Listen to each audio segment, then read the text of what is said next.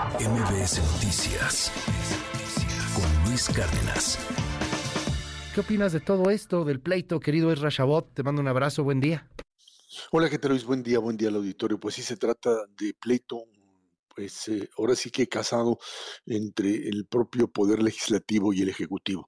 Tanto en la Cámara de Senadores como en, la, en el Congreso de la Ciudad de México estamos ante un fenómeno claro de polarización y en el Senado primero con el tema, por supuesto, de la ministra de la Corte, lo que sucedió es que el propio Ricardo Monreal, que en otras ocasiones era algo así como el gran mago, el mago que sacaba ahora sí que conejos de la chistera, pues simplemente ya no tiene ni chistera ni conejo. Se le acabó incluso con Movimiento Ciudadano, que después del berrinche de Dante Delgado parecería que iba a romper finalmente el bloque de contención. No sucede así y entramos en una dinámica, Luis, tanto en la Cámara de Senadores como en el Congreso de la Ciudad de México, en donde no solamente es un tema político electoral, no solamente es el tema de las elecciones del próximo año que rompe acuerdos, sino del nivel de polarización y de confrontación que se ha generado. De esta idea de sostener, en el caso del Senado de la República a personas que pues simplemente no no son, no son directamente, digamos, eh, representantes de lo que sería un poder judicial independiente, sino una decisión del propio presidente, que lo que hicieron fue, pues, asumir que era mejor dejarle al propio primer mandatario el poder para nombrar a alguien que, que no tuviese directamente la legitimidad de una elección dentro del Congreso, que simplemente pues escoger a la menos mala de ellas. Tenemos además, hay que recordar, y esa era parte incluso de lo que Dante Delgado estaba argumentando ayer ahí en el Senado de la República, el tema del Tribunal Electoral, que entre pues los niveles de grilla interno, de politiquería interna, más el intento, por supuesto, también de controlar esa instancia legal, que va a calificar la elección del próximo año, es lo más importante, bueno, pues simplemente no hay la, suficiente cantidad de los propios magistrados, en este caso del Tribunal Electoral, para poder completar lo que podría ser pues un órgano totalmente íntegro o integral más bien de eh, justicia electoral como tal.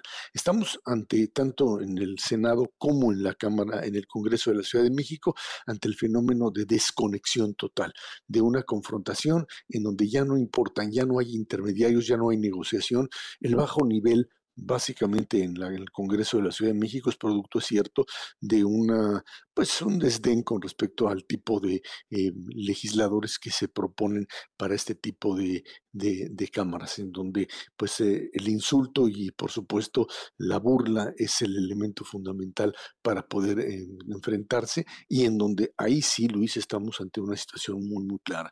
Estamos ante un intento de mm, reelegir a una fiscal que ha sido pues prácticamente eh, desechada como un instrumento autónomo.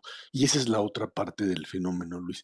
El problema es que nombramos o, se armó esta idea de una fiscalía independiente frente a lo que eran las procuradurías bajo el principio de separarla legalmente de la influencia del poder central, del poder ejecutivo local o federal. Y lo que estamos viendo es básicamente que los fiscales se han comportado ya no solo como lo hacían los otros procuradores, sino básicamente como emisarios de aquellos que detentan el poder ejecutivo. Y ahí es donde está el problema, Luis.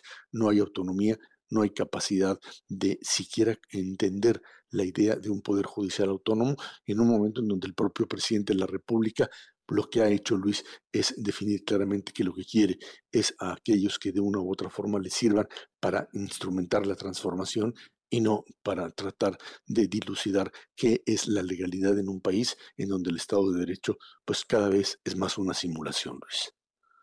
Vaya año que se nos viene, ¿no, querido Erra? O sea, la, siguiente, el siguiente año vamos a estar viendo una, una polarización cada vez más y más y más marcada. Y bueno, pues al parecer ya la falta total de acuerdos. O sea, ni, ni pensar en, en reconciliación o ves alguna puerta por ahí. Me llamaba la atención el mensaje ahí de, de Monreal hacia Dante Delgado. O sea, eh, es, es prácticamente el, el todos contra todos.